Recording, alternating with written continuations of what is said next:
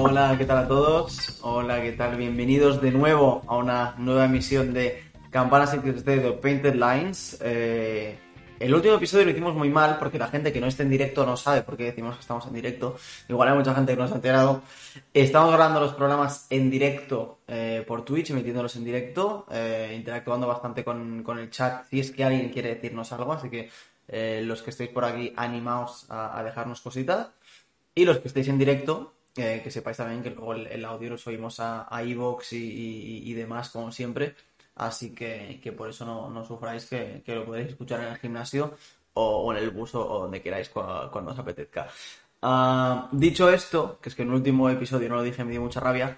Eh, estamos de aquí, eh, estamos aquí de nuevo con eh, Emilio, como siempre, no puede ser de otra manera, para comentar lo que han sido estos dos partidos, estos tres partidos, mejor dicho, uh, esta serie que podía ser aburrida, pero al final, como siempre, somos los Sixers, hay sustos. Ah, así que, ¿qué tal, Emilio? ¿Con, qué ánimo llegas hoy? Bien, que no panda el cúnico, ¿no? Como dice la gente. Eh, tenemos ahí la lesión de, de, Joel a ver en qué queda. Tenemos a Casimo. Tenemos mucho que comentar de estos tres partidos casi, de esas dos palizas del Game 2, Game 3 y lo que pasó ayer en el Game 4. O sea que hoy programa quizás muy condensado, pero bastante completito. Cierto es. Eh, es cierto que por, por eh, orden cronológico no tendríamos que hablar primero de los partidos 2 y 3 de, esta serie, pero la actualidad eh, manda. todos estamos pensando en lo mismo, ¿no? Que es en un camerunés de 7 pies. Ah, que, nos tiene a todos en vilo y, con la salud mental pendiente de, un hilo, ¿no? Ah, así que, bueno, como todos sabréis ya, Embiid sufrió un golpe bastante duro ayer, cayó de culo, em, y apoyó un poquito mal la rodilla, por lo que parece cuando cayó. A mí lo que me preocupa más es porque, lo comentábamos antes por el micro, mm, Embiid parece que, el golpe fuerte es como en el, en el coxis, ¿no? Podríamos decir, como cae con el, donde estaría la cola de, perro. Ah, pero luego el equipo dijo que tenía molestias en la rodilla. Ahí es cuando ya te fijas en que la rodilla se le va un poquitín del lado y te preocupas un poquito más. Es cierto que no es la rodilla en la que he tenido problemas este año, pero yo estaría más tranquilo si hubieran dicho que era un golpe en la espalda. Yo también. Yo creo que si hubiera estado listado por un problema de espalda, simplemente el golpe, aunque él también ha sufrido mucho de espalda, sobre todo el año de que se pierde con Kawhi en esa serie, más allá de, los problemas estomacales, venía tocado de la espalda. De la espalda también por una caída muy fea en regular season que la estuvo arrastrando todo el año. Aún así, el tema de lo de la rodilla, lo que tú dices es muy importante. No es la rodilla de la que se estuvo recuperando, recuperando este año. A ver, es una caída fea, pero no es una caída tan fea como la que tuvo también en Washington fue la otra lesión, ¿no? Si no estoy mal, si no estoy mal Sí, mal orientado. Sí, sí, creo que Creo que fue, otra, creo que fue un partido, otro partido en Washington. Eh, y bueno, yo sinceramente también por el momento de la eliminatoria, por cómo iba el partido y por lo que ocurrió, me quedo más tranquilo. Si hubiera sido en un partido decisivo y no vuelvo a pista, dice, oh, ojo, eh, vamos a ver. Pero con 3 a 0 el partido igualado, yo creo que Dos River dijo, a ver, eh, ganando cerramos la serie. Perdemos, nos va, si perdemos, nos vamos dos partidos a Filadelfia. Eh, no debería haber, eh, no deberíamos arriesgar. De hecho, el partido estuvo en un puño hasta el final, ya lo comentaremos bien porque hubo muchos muchos detalles importantes. A ver si ahora mientras estamos grabando sacan alguna, alguna noticia de última hora, porque de hecho hoy le hacían pruebas, ¿verdad, Santi? Correcto. Así que estamos un poco a la expectativa. Estamos ahí pendientes, como tú dices, Emilio, de, ese MRI, ese escáner que le van a hacer hoy a, a Joel Embiid. Posiblemente salga algo en directo y nos tire el programa por tierra y y tal vez acabamos llorando, tal vez acabamos muy felices si, si no es nada.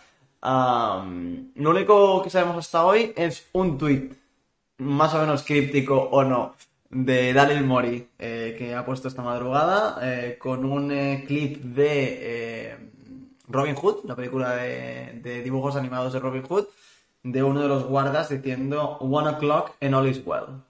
Una de la madrugada y todo está bien. Mm, al pie de la letra esperamos que todo bien. Sí, yo creo que sí, él está juguetón, ¿eh? Además lleva, lleva una temporada muy juguetón en Twitter. De hecho, todo lo que pone prácticamente se cumple, me refiero, todo tiene un porqué, no va tampoco troleando demasiado, incluso cuando tuiteas a posteriori ocurran cosas, un poco ventajista, pero bueno, también, también nos ayuda, nos ayuda a leer sus tweets. Eh, yo la verdad que estoy tranquilo, lo mismo lo que tú dices, lo mismo ahora sale una noticia, nos revienta el programa para mal en cuanto a la temporada de los Caesars, no nos reventaría el contenido porque lo comentaríamos aquí con ustedes, pero, pero hombre, yo creo que no, que no va a ser para tanto. Si es verdad, sí hay que analizar lo que supondría no contar con Joel Embiid, porque yo creo que eso sí es mucho más grave que, una posible lesión, sino las consecuencias que tuvo ayer que no estuviera, que no estuviera el Camerún en pista.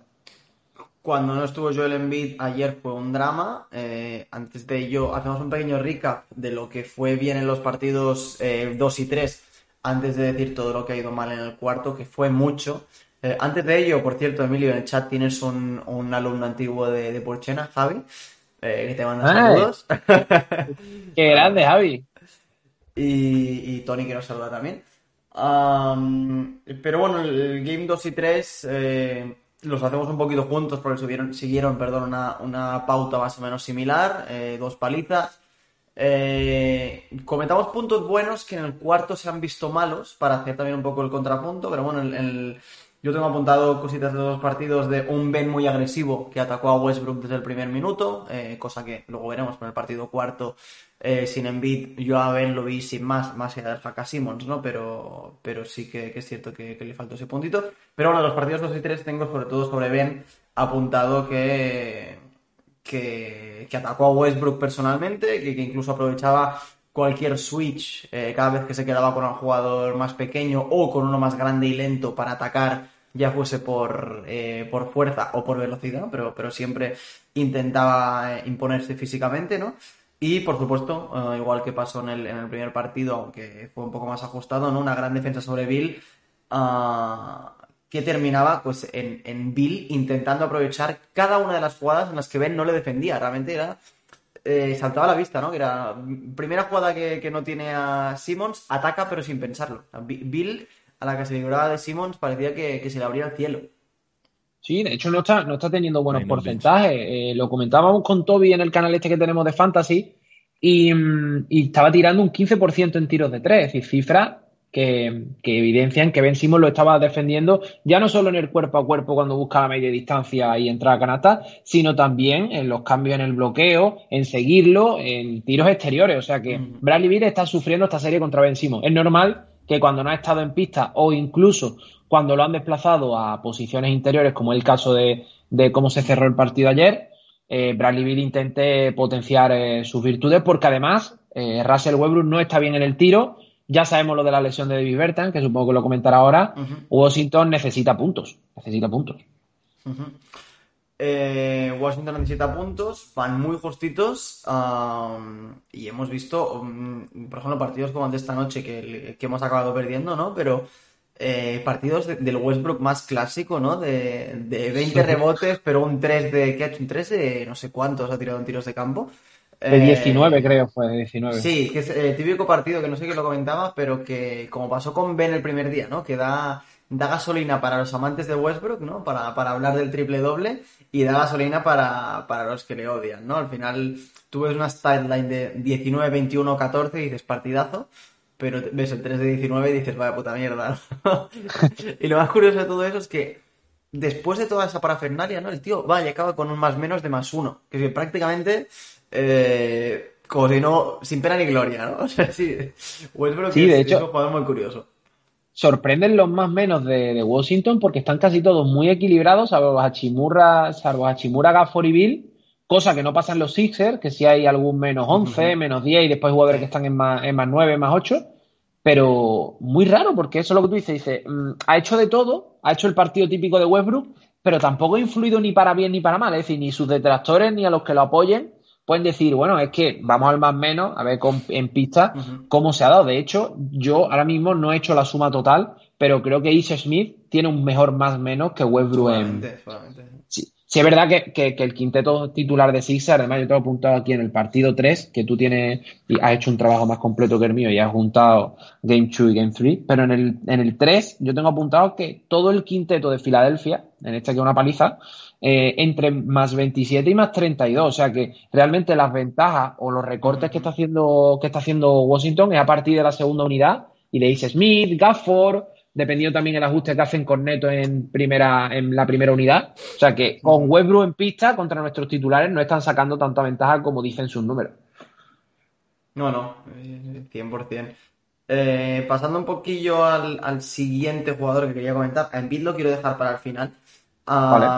Pero vimos a, un Tobías eh, que también en el segundo partido, por cierto, tuvo un pequeño susto con el tubillo, al final no fue nada, pero, pero a sustos no nos libramos en ningún partido en los segundos y los terceros partidos, eh, eh, a diferencia del primero, ¿no? En el que tuvo que echarse el equipo a la espalda, se le vio mucho más tranquilo, mucho más liberado, eh, muy, muy controlado, podríamos decir, ¿no? Un partido muy, o dos partidos muy tobias de, oficio, de, no me mojo demasiado, pero aquí estoy, te hago mis veintipico puntos ah, y, con eso tengo, tengo suficiente, ¿no? Y, y que es algo que lo hemos podido ver todo el año, ¿no?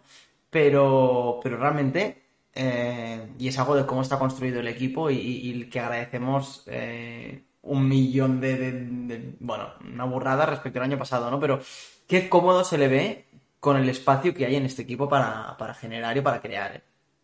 Sí, además está en su salsa y está tomando responsabilidades. El año pasado la primera ronda con Boston yo sigo manteniendo que fue una, gran labor de Jalen Brown, que después se hacia Cam también, es decir, fueron unas defensas de la burbuja espectaculares, pero eh, este año mm, yo creo que además está haciendo un uso de, de, su juego, está teniendo un acto de responsabilidad. Y ayer, por ejemplo, por, por ponerte el peor caso de que puede tener todavía en esta eliminatoria, que es el 8 de 24 que ayer, Hubo momentos en el último cuarto que decía, bueno, es momento todavía. Sin Envy, con Simmons un poco también en el tema hack, que incluso cuando ya no hacían hack y estaban en ataque en estático, priorizaban hacerle la falta, dejarle anotar o dejarle ventaja, obviamente. Yo vi un Tobías responsable, incluso doblando balones, sabiendo cuándo jugársela y cuándo no jugársela, y fue más un problema de acierto que de selección de los tiros. Siempre le hemos dicho muchas veces a Tobías que sus números o bien eran intrascendentes en el desarrollo del juego o bien muchas veces intentaban hacer su, la guerra por su cuenta cuando no tocaba. En esta eliminatoria no está siendo el caso. Es decir, los partidos, bueno, es porque tiene más acierto y los que, tiene, los que tiene menos acierto es porque no han entrado. Pero realmente a mí la toma de decisiones de Tobias Harris este año me está gustando mucho y está justificando un poco el contrato que se le dio hace, hace un par de veranos.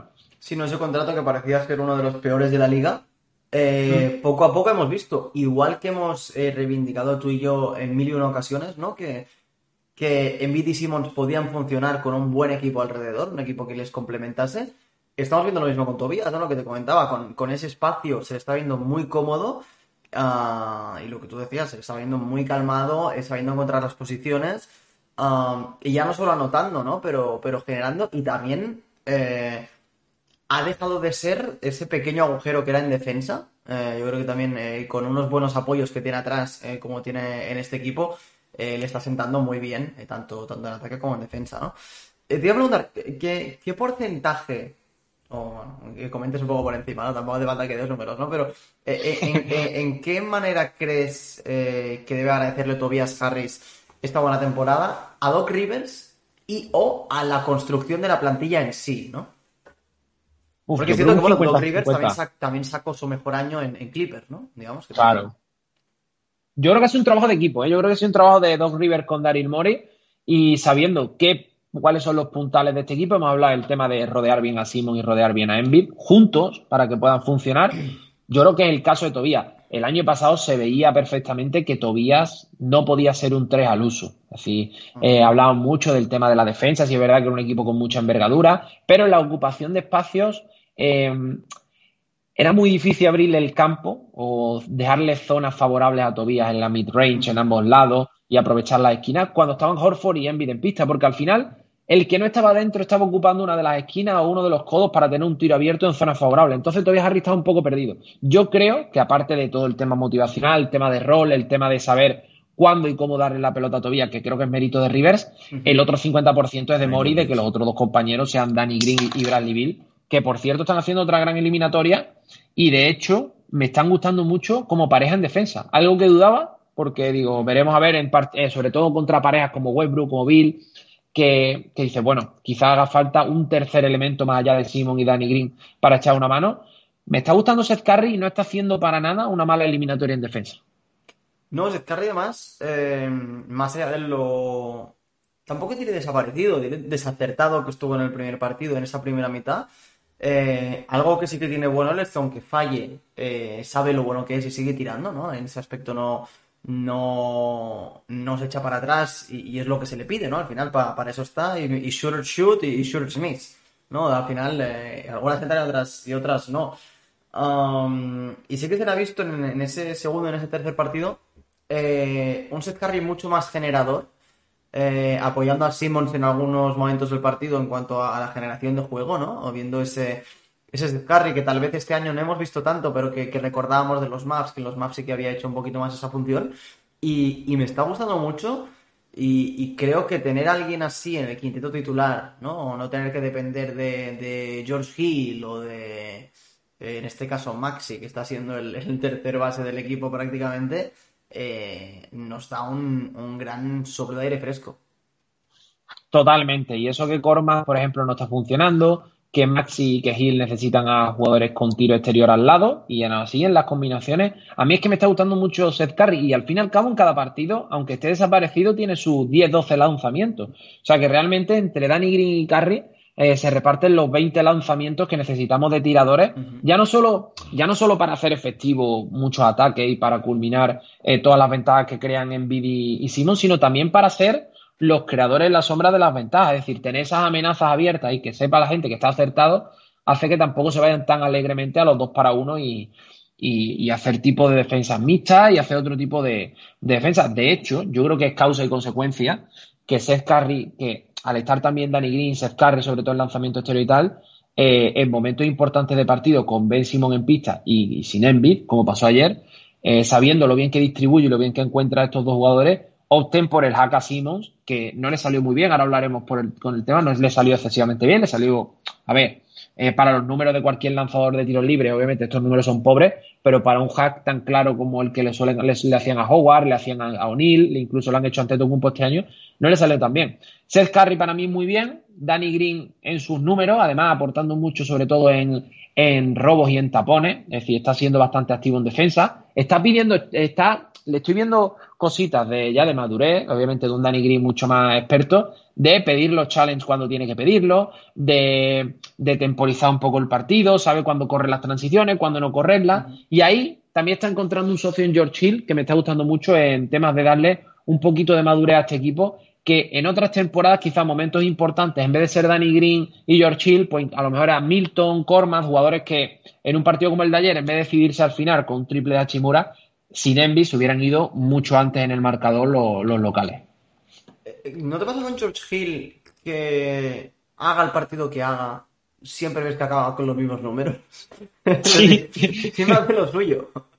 Sí, sí, parece el día que dices, ¡buah! Lo, ha petado, no sé qué. Después te vas al, al box score y dices, bueno, eh, hay dos puntitos de diferencia con respecto al otro día. Totalmente. Eh, pasando un poquito a los secundarios, eh, creo que es eh, importante destacar ¿no? que lo que vimos en el primer partido se ha ido confirmando en el resto de, partidos. Parece que Shake eh, no está a buen nivel. Ha tenido oportunidades, porque en el Game 4, que, luego comentaremos ¿no? con, esa baja de Envid,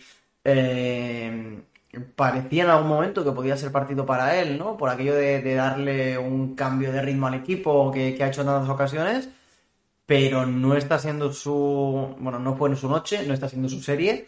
Eh, se cierra el aro de, de Shake Milton y se abre eh, ese puesto en la rotación para un eh, Maxi que lo está abordando, que en el segundo partido, sin ir más lejos, hizo 10 puntos en 14 minutos. un jugador que no duda en ningún momento a la hora de atacar, que eso sí que lo tiene, ¿no? que es de esos jugadores que que tal vez por rookie, tal vez por, por novato o por desparpajo joven, ¿no? Nunca eh, no se amedrenta eh, delante de, ningún defensa, ¿no? Y que, y que además se está, se está entregando en defensa. Tengo apuntado que aquí en el, segundo partido en eh, poco menos de 14 minutos terminó con tres tapones. Que, que eso no lo podemos esperar tal vez de Zabiol, pero de un Maxi, eh, ostras, es, eh, eso es intangible, es para un chaval tan joven.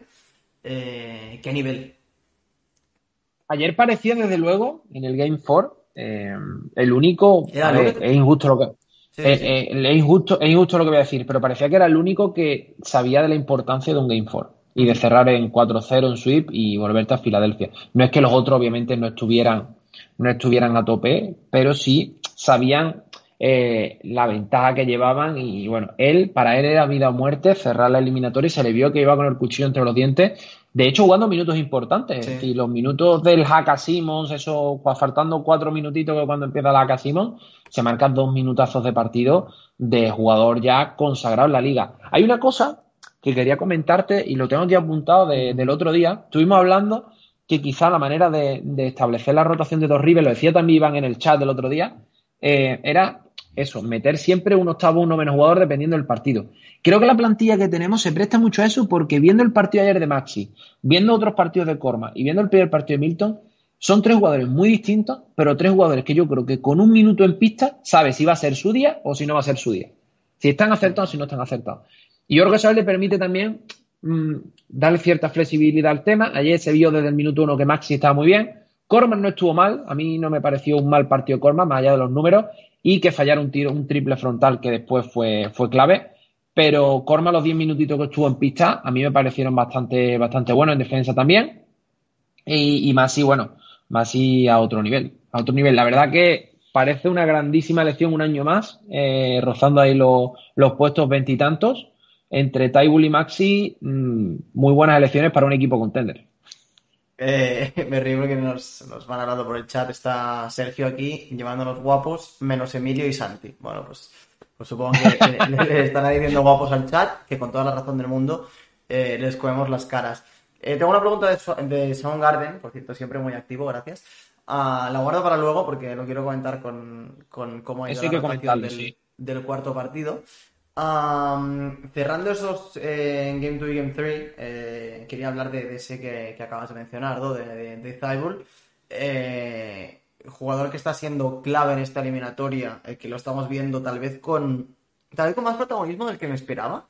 porque ha habido momentos durante la temporada en los que mm, no ha sido capaz de meterse en la rotación por mal nivel ofensivo, que luego también comentaremos lo, que ha pasado en el último partido pero un jugador cuyo eh, valor defensivo es tan grande eh, que los Sixers creo que han llegado a un punto en el que no pueden permitirse no utilizarlo. segundo partido, cuatro robos y cinco tapones, 20 minutos de juego. Em, una burrada. Y, sé que ahora es una, eliminatoria perdón, en la que Shake está jugando mal. Em, y eso les da minutos a, Maxi y a Tybur, ¿no? Pero eh, incluso cuando Shake esté bien y esté espectacular, eh, creo que los Sixers no pueden permitirse que Maxi, ay, que Maxi, perdón, que, que juegue menos eh, de lo que está jugando ahora. no sé si tendrá que cambiarse la rotación y que sean cambios más estilo balonmano, que entre y salga como perro de presa en ciertas ocasiones, pero esos, esas rachas de 4 o 5 minutos que tiene de salir secar a. Mm, ponle Westbrook o, mira, Ish Smith, que está haciendo una buena serie, ¿no? Eh, y dos robos y, dos tapones en cuatro minutos eh, vuelven locos a los rivales y nos da un aire que, pocos equipos tienen, si, no es que ninguno. Sí, de hecho, ahora te, voy a decir un par de cosas de Tybull y ahora ya, cuando acabe, te voy a hacer una pregunta que me gustó muchísimo el otro día que la vi en Twitter de Brian Michael Jacobs. Ahora, yo creo que quizás la hayan leído, pero me parece un debate bastante interesante. El tema de Tybull. Em, eh, para mí está siendo fundamental, tanto en segunda unidad como jugando minutos con los titulares. Algo mm. que ya hemos dicho que nos costaba ver por el tema del lanzamiento exterior. No está lanzando mucho, pero tampoco está lanzando mal. Es decir, no se le puede dejar solo. Eh, está haciendo sus partidos de 2 de 5 en tiros, eh, 3 de 6, 1 de 3, cositas que sin tener un protagonismo, que nadie se lo pedía este año, eh, puede mantenerse en pista y jugar un ataque estático, algo que, era bastante, bastante importante. Y después también es que nos puede servir de, de para secar a un jugador importante eh, cuando haya titulares cargados de falta y tengas que jugar con ellos, pero también para lo que tú dices. Eh, no se está utilizando porque yo creo que tampoco es el perfil que él puede defender, porque Ises Mino está haciendo daño sobre todo al contraataque, a campo abierto, eh, con mucha velocidad, y no es el tipo de jugador al que él puede, puede, puede enfrentarse con superioridad, porque creo que es mucho más rápido que Taibull, pero sí para eliminatorias eh, siguientes, por ejemplo, pongo un ejemplo.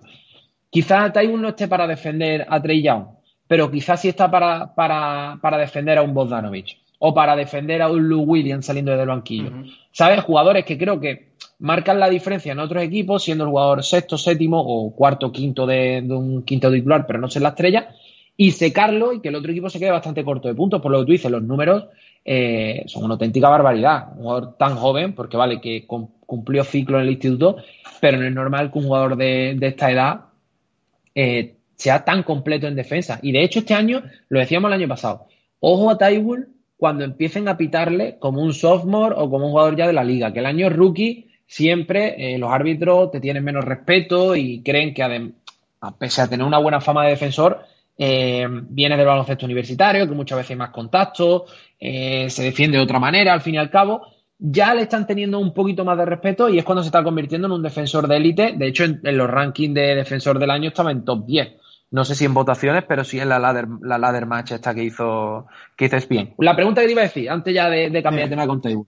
Eh, decía Brian Michael, eh, Brian Michael Jacobs, dice, si pudierais elegir que desarrollara el tiro de tres consistente en su volumen de tiro eh, a partir del año que viene, ¿a quién elegiríais para el funcionamiento de este equipo? ¿A Ben, a ben Simmons o a Matisse yo tengo dudas. Yo también. y me hace gracia porque por, por ahí van algunos de los tiros que, quería comentar. Em, y en lo que te he dicho, ah, creo que ahora mismo, mm, si Tybull se convierte en un jugador que puede estar eh, en pista de manera sostenible, digamos, ¿no? Que, que no sea un drama cuando entra eh, en cuanto a ataque y a generación de, bueno, del ataque, ¿no? Porque eh, entra y, nos da la vida en defensa, pero a veces en ataque la lía y al final es un, es un net even, ¿no? Sale con los más menos de cero, igual que ayer Westbrook. Pero si puede permitirse eh, estar en pista lo suficiente tiempo, ah, yo creo que no hay ningún tipo de duda de que Matisse Thybulle sería el mejor defensor de la liga. Ah, y si este año había dudas de si, de si le iban a dar, perdón, el mejor defensor de la liga a Simmons, eh, si Zabiol juega más de 25 minutos por partido, eres el mejor defensor del año, año tras año, cuatro temporadas seguidas.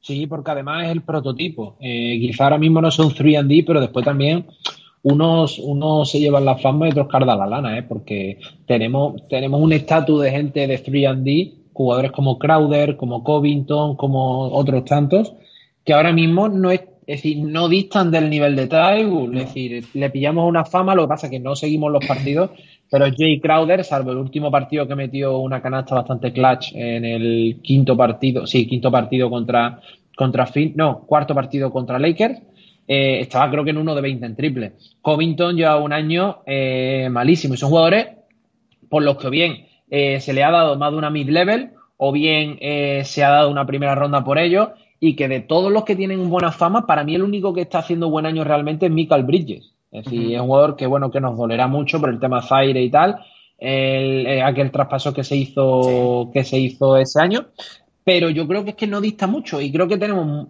eh, yo creo que la gente valora mucho más a Fable fuera de, del entorno Caesar y mira que nosotros lo valoramos porque no ven no ven los partidos regularmente y yo creo que ese efecto es el que tenemos nosotros con otros jugadores del mismo perfil de otros equipos que los tenemos idealizados pero después hay muchísimos 3D que dan el rendimiento de Tyball ahora mismo y tenerlo por el contrato rookie, eh, sobre todo para este año en playoff, me parece un lujazo, la verdad.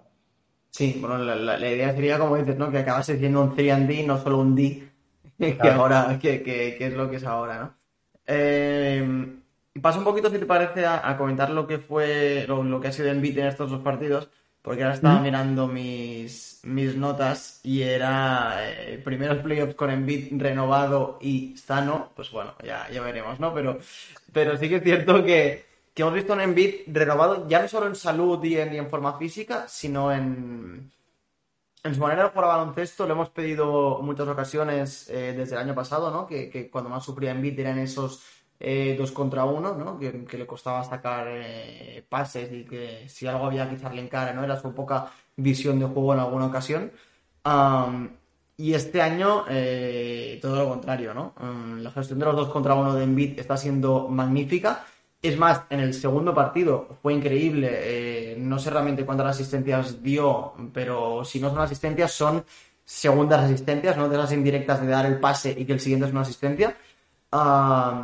Fíjate si fue el despropósito que armó él en, eh, Filadelfia, que al llegar a Washington los Wizards lo que decidieron fue no hacerle dos contra unos a Embiid en el tercer partido. Creo que te, fijaste que limitaron mucho más esos, esos dos contra uno y por supuesto, eh, sin hacerle dos contra uno a Embiid, pues tampoco esa, creo que alguien le tendría que decir a Scott Brooks que tampoco era la solución, ya se dio cuenta el solito, pero tener un jugador al que no puedes ni no doblar, ni doblar, en la pintura, eh, porque eso al final pasa mucho con, exteriores, ¿no? Ah, nos da la vida y por supuesto nunca va a ser Jokic, ¿no? En, cuanto a, generación de juego, pero sí es el 60% de lo que Jokic, mm, bueno, lo que hemos visto este año, ¿no? Mejor jugador de la liga, no hay más. Totalmente. Por cerrar el tema de que poco te puedo añadir, tío, he hecho un repaso de Envy de estos dos partidos que ya lo demás es poner los highlights, ¿no? Y, deleitarnos. Eh, voy a leer un poco el, chat porque aparte de un energúmeno que se llama Sergio, no sé qué, 94, que está diciendo que está diciendo bordería, eh, el tema de Tybull y el traspaso de Harden, ¿eh? Está saliendo aquí lo que dijo Eneco en aquel día. Iván también hablaba del tema de, bueno, eh, son Garden de, que estaba de acuerdo con Iván, pero que bueno, Harden es Harden. Lo que sí tenemos claro es que a Hero lo traspasaríamos por Harden, pero a Tybull no, ¿vale? pero Hero tiene Kid Coulter, tío. Claro, tío, eso, eso se lleva, se lleva aquí, eso no se puede, no se puede. No, pero sí, buen debate, buen debate. La verdad que, que es un jugador difícil de suplir por el tema de que hay pocos, hay pocos y además están pagando caro, lo hemos dicho. Un Covington en, Minnesota, que estaba eh, fuera de mercado en cuanto, es decir, que no estaba al alza, se dio una primera ronda por él y se dieron jugadores. Después, en el paso de Houston a, a, Portland, también se dio otra primera ronda. O sea que al fin y al cabo son jugadores que generan que, tienen mucho mercado y en un contrato ruquillo estoy de acuerdo que no tiene, que es muy difícil sustituirlo. Hablamos de Harden, que son otras cosas ya, y bueno, iba Simon también, iba en muchas rondas. Lo mismo a largo plazo, eh, Darin Mori ha acertado. De momento el equipo va como un tiro y, no nos podemos quejar. ¿Qué dice por aquí? Envid es más negro, ¿vale? Sergio. Eh, oye, eh, nadie, nadie, nadie esperaba, nadie esperaba que Envid a la edad de, a decir, tú cojas Envid con 16 años y te dicen que va a ser prácticamente MVP de la NBA en 2021 y se ríe la gente de ti porque ha tenido un desarrollo. ¿Quién nos dice que dentro de 3-4 años no es un pasador élite?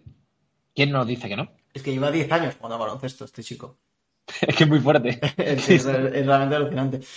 no sé si Daryl Mori acertó o no al no hacer el traspaso. Los que seguro que no acertaron fueron los Rockets, que se llevaron un paquete bastante lamentable por parte de Nets y que luego han ido recolocando de una manera bastante curiosa eh, para, para llevarse a Dipo y cosas extrañas que, bueno, que, a mí alguien me tiene que explicar lo, que ha pasado en Houston. Porque mm, en Houston no hay impuestos, pero lo que parece es que tampoco hay sentido común, la verdad. pero bueno, pasando ahora sí a, ese Game 4, ¿no? El que, en el que Joel se llevó ese, ese golpe en el culo y esa, ese mal gesto en la rodilla. creo que hay muchas cosas a comentar, sobre todo de cómo reaccionó el equipo ante esta, ante esta baja, ¿no? Em, desdoblando un poquito lo, lo, que estábamos comentando, pero al revés, ¿no? Ahora empezando por los, por los jugadores más secundarios. creo que vimos a un eh, que en el sentido de lo que hablábamos, metió dos triples. Eh, creo que empezó con un 2 de 4 en triples, eh, algo inaudito, inaudito, perdón, para él. Los, los metió muy pronto. Y luego paró totalmente de, lanzar. Eh, aunque no tenga confianza, era un partido en el que estaba más o menos enrachado. Y es que me da igual, aunque no esté enrachado, no puede permitirse no lanzar. Eh, porque el equipo lo necesita, porque el equipo necesita eh, su defensa, pero su defensa no es viable si no tiene un, si no da un 2% en ataque. al final sabemos que no es un jugador penetrador, que no puede generar jugadas, que no puede eh, pero los triples los tiene que lanzar, Emilio. Lo tiene que lanzar, pero es que para eso se le paga y está en parte y para eso es importante en el esquema. Yo, yo la verdad que, que sabéis que confío mucho en él, pero debe dar el nivel. Eh, es que no, no, no, hay otra, no hay otra. Es que ya yo creo que en, en los dos programas anteriores hablamos bastante de él por, por, por cosas secundarias. Al final siempre acabamos hablando de este chico. pero, pero bueno, es que no se puede decir más. A ver qué hacer en el, quinto partido, cómo, cómo, qué incidencia tiene. Y ya está. Es que la verdad que tengo poco, que decir del tema porque, porque yo creo que ya me, me, he explicado mucho con respecto a él. De Maxi comentabas antes que parecía que en el cuarto partido era el único jugador que sabía de la importancia de, de este cuarto partido. Eh, lo vimos eh, muy activo, acabó con 15 puntos en, 21 minutos. Eh, creo que es el máximo minutaje que ha tenido en esta serie, por, razones obvias. era el que estaba prácticamente manteniendo al equipo en el partido. Te sorprendió que Doc Rivers lo, quitase a falta de no sé cuántos minutos para meter a Seth Curry de nuevo en el, partido. Por supuesto, Seth Curry es, es el titular, ¿no? Pero ¿No crees que hubiera tenido que encontrar Doc Rivers una manera para mantener a, a Maxi en el partido? Sé que es un rookie y que parece una, burrada que estemos dependiendo de él, pero eh, en este partido la mano caliente estaba clara. Sí, pero yo creo que fue una acción-reacción. Eh, después volvieron ya los cambios en Washington, se fue Smith de pista, entró Neto, un juego más lento. Yo creo que, que cuando estuvo el partido un poco más loco, eh, previo al, al Simon, incluso un poquito después del Haka Simon, estuvo en su salsa. Metió incluso un triple frontal eh, que dobló Tobias Harris muy bien. Es decir, él, él con confianza. Él además eh, lo, ha dicho muchas veces Howard y Simon, que se han quedado muchas veces entrenando tiro con él previo al partido y post al partido, que era un chico que se atreve y que están encantados con él porque es un rookie, no es un rookie al uso, un jugador que sale y, y en cuanto a actitud y en cuanto a coraje, no, no, no le está pudiendo, no le está pudiendo la camiseta ni el escenario. Ahora bien, yo era un cambio que yo veía necesario, porque dudaba mucho que mantuviera ese nivel. Entonces, para comerte el bajón de Maxi en pista, yo soy más partidario de jugadores secundarios que te han dado un rendimiento y el partido ya no está para ellos, rápido al banquillo y sacar titular para que te aguante la olita. Me gustó esa decisión de River, la verdad, no, no te voy a mentir. Y por cierto, están aquí hablando en el chat, es que me distraigo con el chat, tío, me tengo que acostumbrar todavía a Twitch, por eso muchas veces estoy mirando para abajo. Pero han dicho, han estado hablando, ¿de quién está hablando antes, tío? Que se me ha cortado ha dicho algo Soundgarden que me ha parecido muy interesante. Aquí. efectivamente, es que está mirando el chat de la derecha, pero no está el que tenemos en pantalla. Que no se malinterprete, pero el hecho de tener que ganar sin Envy al equipo le va a venir, no le va a venir mal. Yo también lo pienso. Y yo creo que entraba también dentro de la decisión de River de, o del cuerpo médico de no arriesgar a Envy visto el momento de partido. Después viene el Hakasimon, que ya lo comentamos antes de, este programa, que podía darse, ¿eh? Oráculos. Sí, es que eh, visto ya no solo el momento de partido, sino el, eh, lamentable nivel de los Wizards. Porque hay que decirlo, los Wizards, sinceramente, dudo que sean equipo de playoff. por lo menos no tienen el nivel de, serlo. Y, y, es un equipo al que los Sixers deberían ganar por talento puro sin Embiid. sin Embiid pese a no tener Embiid, los Sixers son muy superiores a los Wizards, deberían serlo. Y lo que ocurrió ayer eh, sin Embiid, hubo momentos que fue un despropósito. Ahí me, me, han recordado momentos de, de esos partidos tontos que tienen los Sixers de no enterarse uno de cada siete partidos de qué va la historia. Eh, pues de eso. Y vimos a, a, Mm, por ejemplo, mm, a un Tobias Harris muy solo, ya no porque no lo intentase, por ejemplo, pero sí que, vi como muy poca creación de jugadas. Ya no sé si fue más problema de Doc Rivers, más problema de que los jugadores estaban un poco mm, desenchufados o preocupados por, por Joel, pero vi muy poca idea de qué hacer. Sí, y en los minutos finales se notó muchísimo, muchísimo. Yo creo que también, a ver, eh, aquí pasó, yo creo que pasaron dos cosas. El tercer cuarto, al fin y al cabo, siguió por sus derroteros. El partido estuvo igualado prácticamente todo el partido, no fue con Joel o sin Joel. Y cuando llegaron los momentos importantes, después del hack a Simon, eh, yo creo que el equipo dijo: A ver, tenemos que jugar con, pero sin Simons. Es decir, un Simon off the ball mucho mejor que un Simon amasando porque lo van a acribillar y, ya estaban en bonus, pero les daba igual porque realmente Simon metió el 50% de los tiros libres a partir de, de que quedaban cuatro minutos. ¿Qué pasa?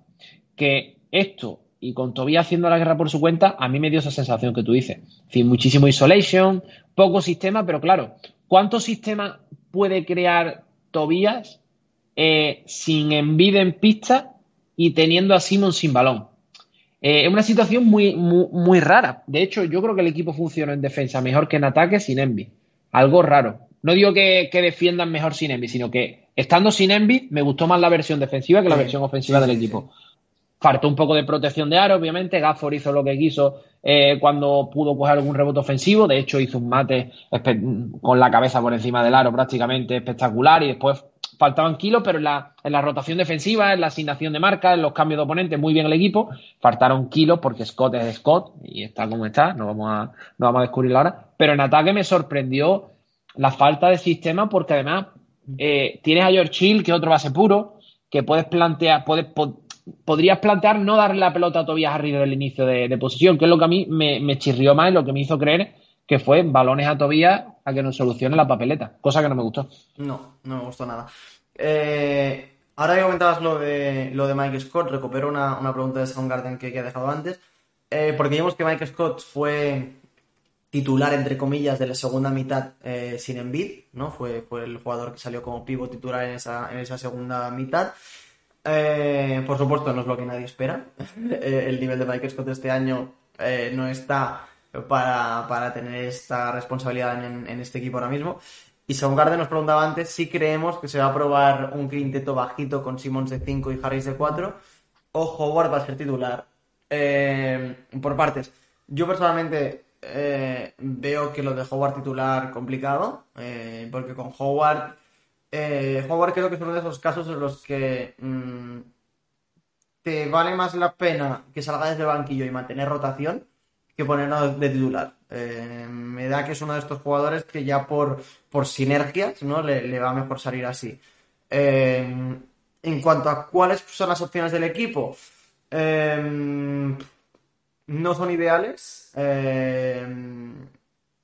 Simmons de 5 mm, podría ser una opción, pero entonces, si me preguntas quién va a entrar de titular, casi que te digo que Korkma porque para mí, sinceramente, en el cuarto partido, cuando todo iba mal, fue de los pocos jugadores que, dio la cara. No está haciendo su serie, pero es un jugador que, más o menos eh, siempre lo intenta. pueden entrar los tiros o no, pero, pero siempre lo intenta. Uh, si no, otras opciones, eh, hemos hablado mucho de él, pero Vivo el Paul no creo que sea una opción. Eh, este año, de cada año que viene ya, ya será otra historia y esperemos que, que, lo sea, pero este año no lo es. Eh, o si no ya sería dar entrada a, a y, ponerlo de 4 o, algo del estilo, que no me sorprendería. Le hemos visto muchas ocasiones jugar de 4 en esta serie para, defender cuando Embiid no estaba en pista. así que opciones, a ver las ailas. Eh, no sé cuál por cuál te decantarías tú, Emilio. El problema, yo creo que el principal problema es que, aunque tengan pivos con mucha movilidad como Gafford, los dos pivos principales o los pivos que suelen salir de titular y tener los primeros minutos son pivos muy grandes, como son Robin Lopez y Alex Len. De hecho, eh, Embiid, aunque haya estado haciendo numerazos y haya estado dominando, físicamente no ha superado a Alex Len, lo ha superado por fundamento. Sabemos que Embiid, eh, su físico más coordinación es indefendible. Y en esta eliminatoria está tirando más por temas de coordinación, de fundamentos, de sacarlo mucho de, la pintura, porque dentro un pivot realmente fuerte. Entonces, no sé hasta qué punto un formato pequeño contra esos dos pivots puede beneficiarnos, porque para hacer un formato pequeño hay que ejecutarlo muy bien y llevar el partido al terreno que tú quieres. Si vas a jugar formato pequeño para jugar ataques estáticos y ni proteger tu aro y encima eh, en ataque no, no generar ventaja, pues entonces apague y vámonos. Yo, yo sigo creyendo que Envy llega al, game, al, quinto partido, la verdad. Creo, creo y quiero pensarlo.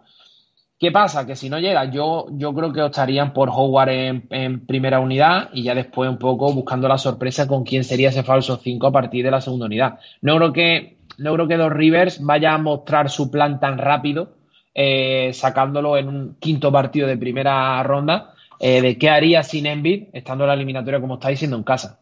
Creo, ¿eh? Eh, sí, es cierto, Emilio, creo que estás de acuerdo conmigo que estos Wizards, aunque no jueguen bien en el quinto partido, mm, tienen que ser un 4-1. Sí, sí, sí, sí. Es decir, en el Fargo ya con. Además, 100% de, de aforo ya, ¿eh? Vale, llenito, llenito.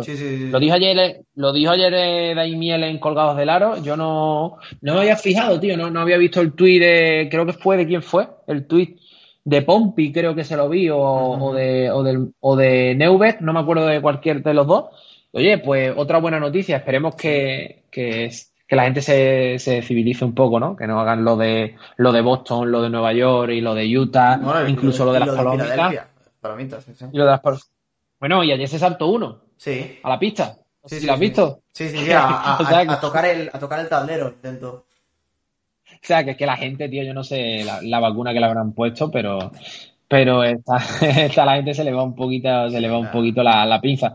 Pero bueno, es un factor. La verdad, yo creo que además en casa sabemos que Simon está en su salsa y, esperemos que supere el tema este del hack, eh, que no lo salvo mal, pero sí es verdad que tiene que, mejorar mucho los porcentajes para, revertir ese 1 de 13 con el que empezó la eliminatoria.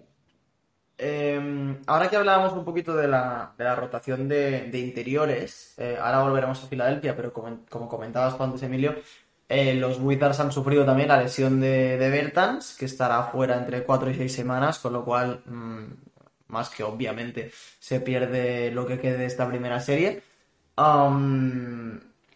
Bertans creo que era un caso bastante curioso porque, eh, más que nada porque los, los Wizards estaban apoyando bastante en él. Eh, tercer y cuarto partido fue titular por delante de Ramón Neto, un cambio en el quinto titular por altura, obviamente.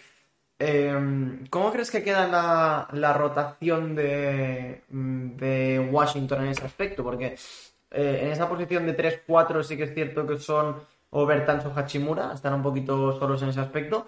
Y están ellos ahí en esa posición de 3-4 y luego ya vienen los 5 de eh, Robin López, eh, Gafford y, Alex Len. Em, solo con Hachimura van a pasarlo mal.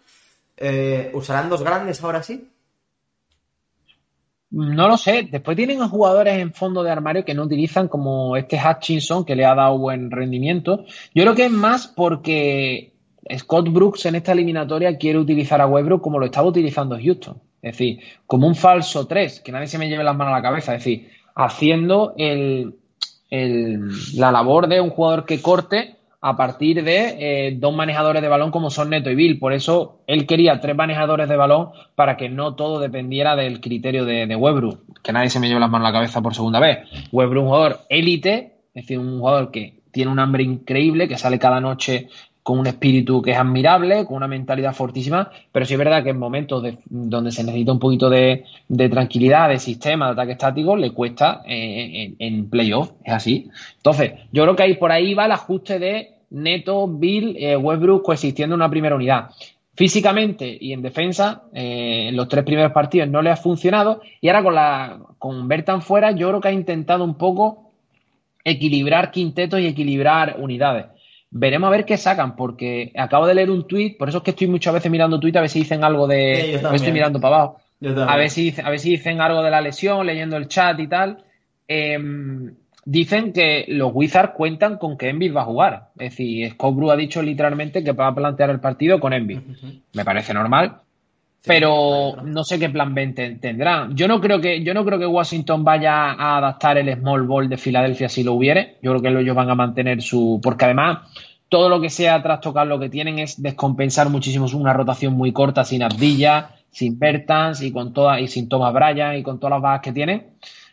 Mm, yo es que no, yo es que creo que los Wizards van a morir en la orilla y este partido mm, lo ganan porque lo tienen que ganar y, porque se dan las circunstancias, pero yo sí, también decía que íbamos a cerrar en 4-0 y aquí estamos 3 a 1 esperando el partido de, del Fargo.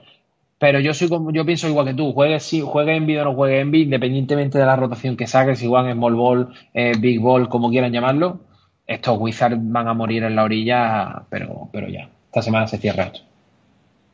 Sergio comenta, Simon siete veces neto en físico, siete u ocho, así que sí que está claro que los Wizards ya tenían, y lo comentamos eh, cuando hacíamos la previa eliminatoria, ¿no? que tenían pocas opciones de defender a, a Embiid eh, por dentro. No sabíamos si, usarían a, dos grandes o, un grande y ayudas de, exteriores.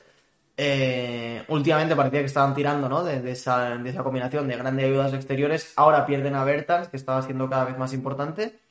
Eh, se quedan solos, como decíamos, con, con, Hachimura, que por cierto ayer tuvo un muy buen partido. Eh, creo que se enchufó bastante. Eh, y, y, que en estos jugadores jóvenes, no sé quién lo comentaba, se está notando en estos playoffs que empieza a haber público y que se están, se están emocionando un poquito. Se están viniendo arriba, que, que siempre es positivo. pero bueno, como, decimos, que esta serie contra los Wizards tiene que cerrarse totalmente en, este quinto partido, pase lo que pase.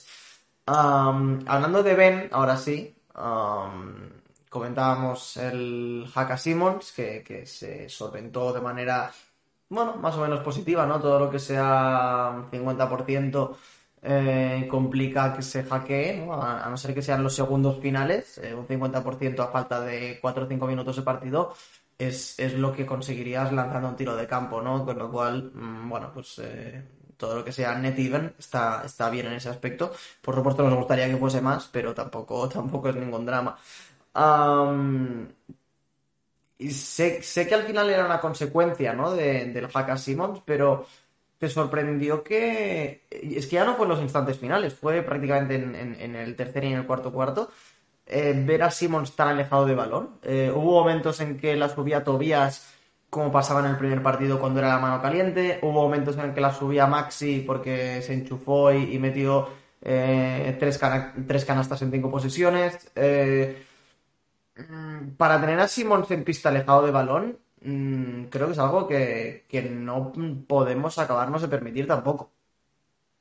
No, voy a decir tres cosas. La primera es eh, un fuerte abrazo a Pedrito o punto, los lobos, que lo ha por el, por el chat. Un colega me ha dicho literalmente por WhatsApp, agradece los follow, perro. Pues aquí lo tiene, Pedro. Por cierto, tenemos que hablar para mañana, ¿eh? Para mañana que le tenemos que dar cañita a los prácticos. Eh, sigo, el tema de Ben Yo es que soy muy clásico para este tema. Eh, yo lo hubiera sentado directamente no tiras bien los libres, te quedas por la noche y si quieres eh, contratamos a 20.000 personas para que te estén chillando hasta que los metas. Pero no puede, no es sostenible un, jugador. Yo entiendo que tu, que tu estilo de juego pase por no lanzar tiros de tres porque no te sientas no te sientas seguro, ¿vale? Pero es que el, en, el pack, en el abanico de tu juego, eh, tienes que tener el tiro libre porque eres un tío que juega muy cerca de ganasta, eres muy agresivo y vive muchas veces del 2 más 1 ahí es donde tú tienes que sacar ventaja. Un de ese nivel, cobrando ese dinero, y aunque suene un poco a populismo, si eres la segunda estrella de este equipo, eres la segunda estrella de un equipo aspirante, no te puedes permitir eh, los lujos de empezar 1-13 la serie y después meter, no sé si fueron, lo tengo aquí apuntado, eh, 4 de 8 cuando te hacen el, el hack. No, porque bueno, a Antetokounmpo se le meten muchos palos por ello y yo creo que a él hay que juzgarlo como, más como un Antetokounmpo que como un Howard o como un Shaquille O'Neal mayor al que le hacían el hack cuando estaba en pista. Creo que estamos... O sea que si de verdad eh, queremos a Simon hay que seguirle.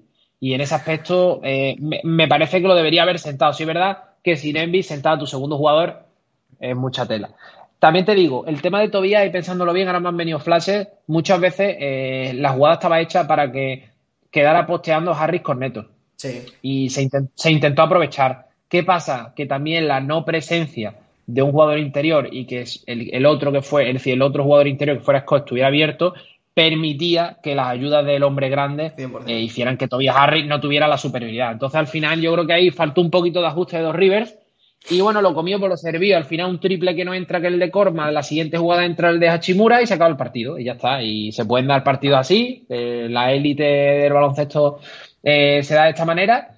Y bueno, eh, yo a mí me sorprendió que Ben Simon jugara sin balón porque tampoco estaba acertando el tiro y tampoco se estaban generando ventajas para que él fuera, fuera decisivo sin balón. Ocurrió, acuérdate, ocurrió en un, en, una, en un partido o en una eliminatoria contra Miami, no, fue fueron algunos partidos de liga regular de con Miami el año pasado, cuando todavía había público, que Ben Simon acabó el partido off the ball y Joe Richardson acabó como manejador, como que llevaba los últimos ataques.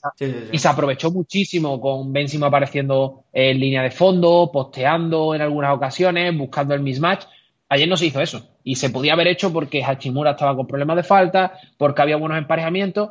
No sé. Simplemente yo creo que fue que no, que no le llegó la pelota en situaciones favorables y también, eh, que ojo, que se le hizo una antideportiva a Simon, clarísima, de Westbrook. En un mate tenían clarísimo que no querían que anotara, que fuera al libre. viendo esta situación, yo creo que se juntó un poco el hambre con las ganas de comer.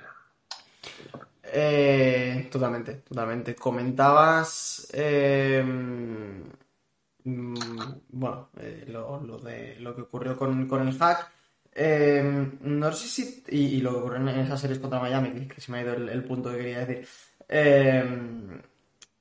Que no sé da la, sensación de que Simmons o empieza el partido ya a tope o luego no es capaz de ajustar. Es decir, este partido, o bueno, otro partido, eh, empieza desde el primer minuto, eh, mete dos canastas de fast break, eh, un posteo, no sé qué, se planta en seis puntos en cinco minutos, que lo suele hacer esto. Y a partir de ahí, tiene dos opciones muy claras. O para en seco, que muchas veces también le pasa, o sigue atacando porque se pica y acaba partidos como el de contra Utah, que terminó con, si no me equivoco, 42 puntos, ¿no?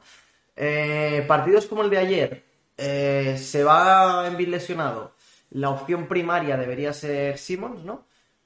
Pero como al principio del partido no ha tenido ese bagaje de sus 6, 8 puntitos rápidos, ya no se meten en juego. Y lo comenta Sergio por los tiros libres, es un tema mental. Em, e, ese clic es necesario. Eh, no puede ser que o, te enchufas en el primer cuarto o bueno, el partido ya lo dejamos por perdido. Eh, ya se ocupará otro. Ven, eh, y, está Sergio aquí en el chat, que, es como yo, y, todavía no lo tenemos, que, nos encanta Simón, ¿eh? pero lo que decías tú antes, Emilio, si te gusta hay que, hay que exigirle. Y este quinto partido, si no está en bid, eh, es un partido para que Ben Simmons vaya a por todas y si no termina con 35 puntos, mm, que sea de milagro, pero tiene que ir a por ellos. Igual que te digo que ayer creo que le pudo un poco el tema, eh, porque a ver, que te, yo entiendo como, a ver, como deportista de hiper mega élite tiene que ser un poco fuerte que te hagan un hack, ¿vale? En el contexto baloncesto, ¿no? Me refiero. Eh, es un poco fuerte. Entonces, yo creo que el primer día es difícil tolerarlo. Te puede, pues, ir para una estrategia la, como hemos visto a lo largo de la eliminatoria y como hemos visto en otras muchas ocasiones, de que prefieran hacerte falta a dejarte ir, ¿no? Otra cosa es que te la hagan tan descarado. Entonces, yo creo que a él le pudo también el tema de, hostia, esto ha llegado a un punto en el que me hacen un hack para intentar ganar el partido. Entonces yo creo que a él un poco el shock, después también el, desajuste de no estar con Envy le pesó un poco. Pero igual que te digo esto, no tengo duda de que yo, el próximo partido, el partido número 5 en Filadelfia, yo creo que va a salir con el cuchillo entre los dientes. Igual que le cuesta revertir situaciones, también forma parte del aprendizaje de un equipo que todavía es joven, que sus estrellas son jóvenes. Es decir, más mayor creo que es Tobias, ¿no? que creo que es un año más mayor que Embiid, si no estoy, o un par de ellos más que Embiid. Son jugadores que no llegan ninguno a la treintena, que son cosas muy fuertes. Estamos viendo jugadores que dominan la NBA ahora mismo, son jugadores ya bien entrados en la treintena, los Kawhi, los Kevin Durant, los LeBron James. Es decir, a él le faltan todavía y le falta experiencia en playoff. No podemos contar el año de el año de Jimmy Butler, no lo podemos contar como una mega experiencia en playoff con él llevando al equipo porque prácticamente quedó relegado a un rol secundario. El año pasado no estuvo por lesión. Este yo creo que era su primer gran año y su primer año con, con, galones. Entonces, yo creo que estas situaciones, igual que decía antes eh, Soundgarden, que era bueno ver al equipo sin Envy para que compitiera, creo que es bueno que Simons se enfrente a estas situaciones en eliminatoria ahora mismo que no son tan parejas como, como podrían serlo de aquí en adelante.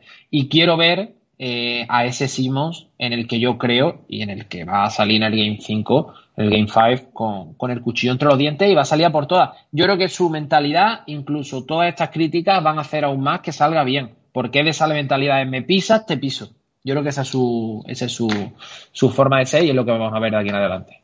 Perdona, pero me reía porque le, le, han, le han preguntado a Bradley Bill por por lo que está pasando en estos partidos de playoffs, eh, por eh, los fans que están saltando a, pista, que las palomitas a Westbrook, el que saltó a pista ayer en Washington, y Bradley hubiera contestado, no sé si lo has visto Emilio, porque el, tweet es hace 7 horas, pero yo no lo había visto. Dice, no me siento menos seguro. Eh, sé que ningún fan me pondría a prueba. puedes tirarme cualquier cosa, pero no quieres acercarte a mí. No quiero usar el término del hood, pero estas manos funcionan. A eso, Bradley Está bien, está bien. Ha entrado, ve, pero tío, así sí se entra a, los, sitios. Si está la gente en plan, en plan, la verdad que la gente se le está yendo de las manos el tema. y, y, bueno, yo tampoco me hubiera puesto como Webru, pero sí las cositas estas que dice Bradley Bill. A, mí me gusta, a mí me gusta. Además, ayer, tío, cuando el Haka Simon estuvo ahí subiendo los brazos para que la gente chillara más, no sé qué, se ponía la manita en la oreja. O sea, que es tribunero, le va, le va el rollo, le va el rollo. Sí, es cierto que lo de Westbrook, eh, en este aspecto, estoy bastante de su parte. Al final, como jugador, te tiran algo, no tienes ni puta idea de qué te han tirado. Eh, y el susto que te llevas eh, es fuerte y el cabreo, yo creo que mm, es proporcional. Al final, la gente se creen que están en el zoo tirando cagahuetes a los gorilas y, no, no, es, no es lo que toca. Y más en un año como este, que entiendo que la gente tenga ganas de fiesta, pero, pero esta no, no es la manera, ¿no? No han salido noticias de Envid. Lo que sí te puedo decir es que ha salido por Twitter que ha colgado una foto en Instagram una enfermera que parece ser, parece ser la que le ha hecho la, prueba a Envid en el hospital. Básicamente, Envid lleva una, una sleeve de estas en la rodilla, no lleva ningún protector de rodilla. Bueno, es como una. Ya me entendéis, ¿no? Una, un licra de esas de rodilla diciendo, Jojo me ha dicho que os diga que si no confiáis en el proceso, que os jodan, básicamente. Ah, así que entiendo que si la enfermera cuelga esto, el post de Instagram es de hace una hora, las noticias no pueden tardar mucho en salir, pero dudo que cuelgue esto si son malas noticias. Vamos. Te echa de se echa de menos en la NBA un periodista tipo Pipi Estrada, Roberto Gómez, que sacara esto como noticia. Pues me ha dicho la enfermera de sí, que Oye, muy a tope también con el tema de Triple H involucrado en, la eliminatoria, ¿eh? De, con D-Generation X y los éxitos ahí de, de Envid a los WWE. Muy bien, muy bien. Está, está cogiendo carisma el equipo, ¿eh? Me está gustando, me está gustando el tono que está, que está cogiendo esto. Sí, sí, no. Si, algo no le ha faltado a esta, a esta franquicia en la historia, eh, pueden ser anillos, pero, pero carisma creo que, creo que nunca. pues chicos, yo quería que saliese las noticias de Envid durante el directo, pero no, no ha habido suerte. Esperemos que salgan en, breves, pero, pero bueno, eh, a no ser que, alguien quiera hacer una pregunta clave ahora, ah, creo que, que, hemos repasado un poquito eh, todo. El siguiente partido, el quinto, será la madrugada de, miércoles a jueves, si, si, ahora no me equivoco. Ah, un partido en el que. Ojo, tweet de Wash, ¿eh? Es que ahora ya, ya me vengo arriba. Ojo. Yo estaba mirando y me ha salido también notificación, pero no sé qué era. Pero nada, una cosa de la, de la NCAA. Nada. Ah, da ah, igual. Por, porquería, porquería, sí. Nada, nada, tonterías. Pues eh, lo que digo, la, la enfermera estaba vestida, sí, eh, eh, este estaba vestida, Sí, hombre, además, tío, ha sido papá ahora Envy, tío. No, no podemos, no podemos dudar de su fidelidad. Persona, persona seria, donde las haya. Eh, pues nada, como decimos, ese, ese quinto partido será la madrugada de, miércoles a jueves, lo estaremos esperando, igual que estaremos esperando las, noticias de Envid, que, os las dejaremos por Twitter y por Discord en cuanto sea. Si habéis llegado hasta aquí, eh, a los que estáis en directo, muchas gracias por aguantarnos. Eh, bienvenidos a la familia Sixers. Mira, uno se nos acaba de, seguir, Samuel TW, bienvenido. Ah, sepáis todos que, esto, como siempre, acabará en Evox, en, iTunes, en Spotify, en, YouTube incluso, si queréis vernos los, los jepetos. los jepetos. Y, a los, que nos estéis escuchando por audio, que sepáis que, anunciaremos por Twitter cuando vayamos a hacer el próximo directo y que nos, encantaría teneros por aquí. así que nada, Emilio, muchas gracias por, estar aquí, por comentar estos partidos, el segundo y el tercero que han sido una gozada, pero este cuarto que, a mí me ha dejado con, malas situaciones. Yo durante el día me he ido recuperando, pero, pero me he levantado bastante de mala hostia, la verdad. Ah, pero nada, muchas gracias por, estar aquí y nos, vemos en el siguiente, ¿no? Nos vemos en el siguiente, Santi. Veremos si es directo del Game 5, si es después, si es cuando un cierre la eliminatoria, pero seguro que nos veremos esta semanita otro día. Así que nada, Santi. Eh, ya dices tú lo de Let's Go Caesar y todas esas cosas que es lo que te pega. Ojalá podamos vernos en el próximo partido ya con la eliminatoria cerrada y eh, esperando rival, ¿no? Que, es algo que creo que tenemos ambos ganas de analizar, ¿no? Eh, de dejar, dejar atrás a los Wizards y centrarnos en, en Knicks o Hawks, que, sería, sería lo ideal. Así que nada, chicos, eh, muchas gracias por estar aquí. Eh, nos seguimos leyendo, nos seguimos escuchando. Y hasta la próxima. Muchas gracias. Let's go, Sixers.